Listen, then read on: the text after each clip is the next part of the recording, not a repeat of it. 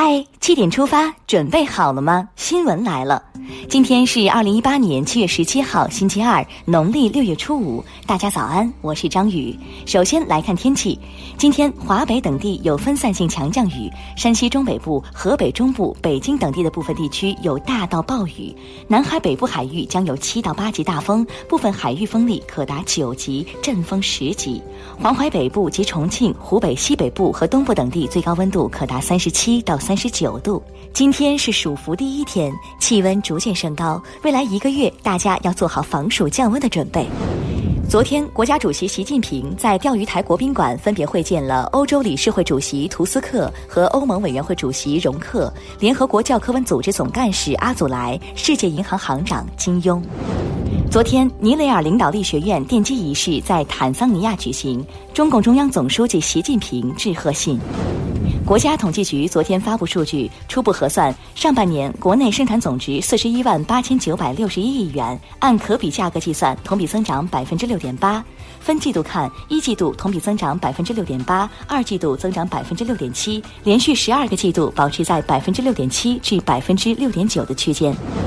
据商务部消息，我国于昨天在世贸组织就美国三零一调查项下对我国两千亿美元输美产品征税建议措施追加起诉。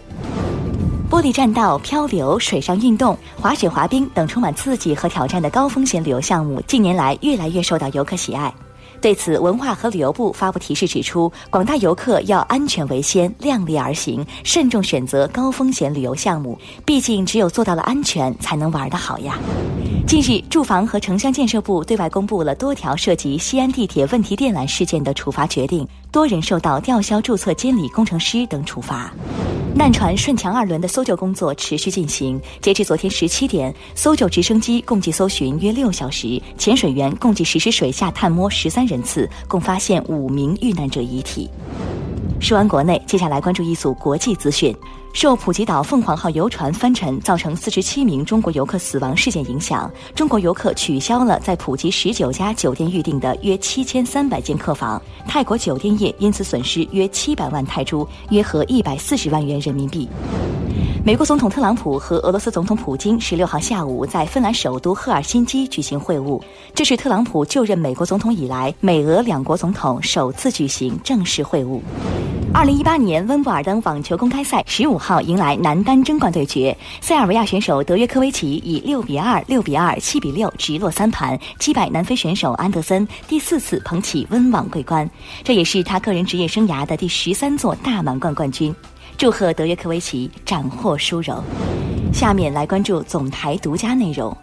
据中国之声新闻晚高峰报道，近日，中国之声报道了河北廊坊光明片区在2009年启动的城中村改造中，有上千户群众多年没有回迁的事情。此前，记者调查发现，该片区用来回迁的部分安置房已经建好，但群众就是住不进去。廊坊市相关部门给中国之声发来的情况说明称，当地已组织相关部门召开紧急会议，将逐项研究群众诉求，确保高质量完成回迁安置任务。预计今年十月可以让未回迁群众住进新房。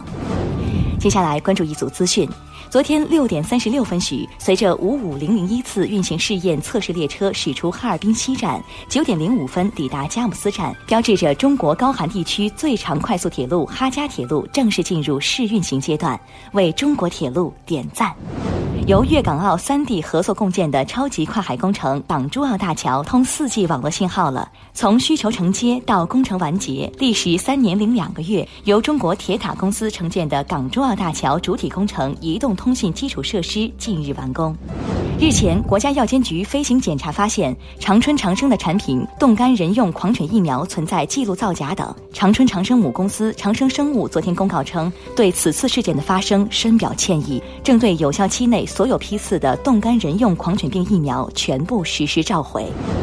近日，北京地区持续出现大范围降雨，其中密云局部地区出现特大暴雨，暴雨致密云冯家峪镇的五个村庄出现严重积水，电力和通讯信号中断，三名村民失联。接到报警后，消防官兵迅速赶到现场，协调当地公安机关联合展开搜救，最终在一处民房内发现了失联的三名村民，确认三人并无生命危险。在暴雨天气里，大家可一定要注意安全。法网恢恢，疏而不漏。深圳警方近期破获系列传销式交友诈骗案，抓获百余名犯罪嫌疑人，其中犯罪团伙头目陈某通的账号一年转账流水超过千万元。据警方介绍，该交友诈骗团伙自2016年底开始行骗，采用传销式管理。团伙成员用假装生病、受伤、家人去世等谎言骗取红包和转账，被害人遍布全国达千余人。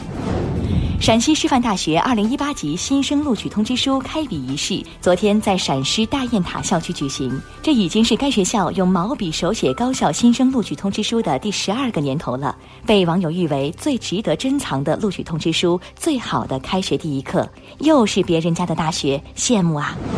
最后进入今天的每日一席话：物之不齐，物之情也。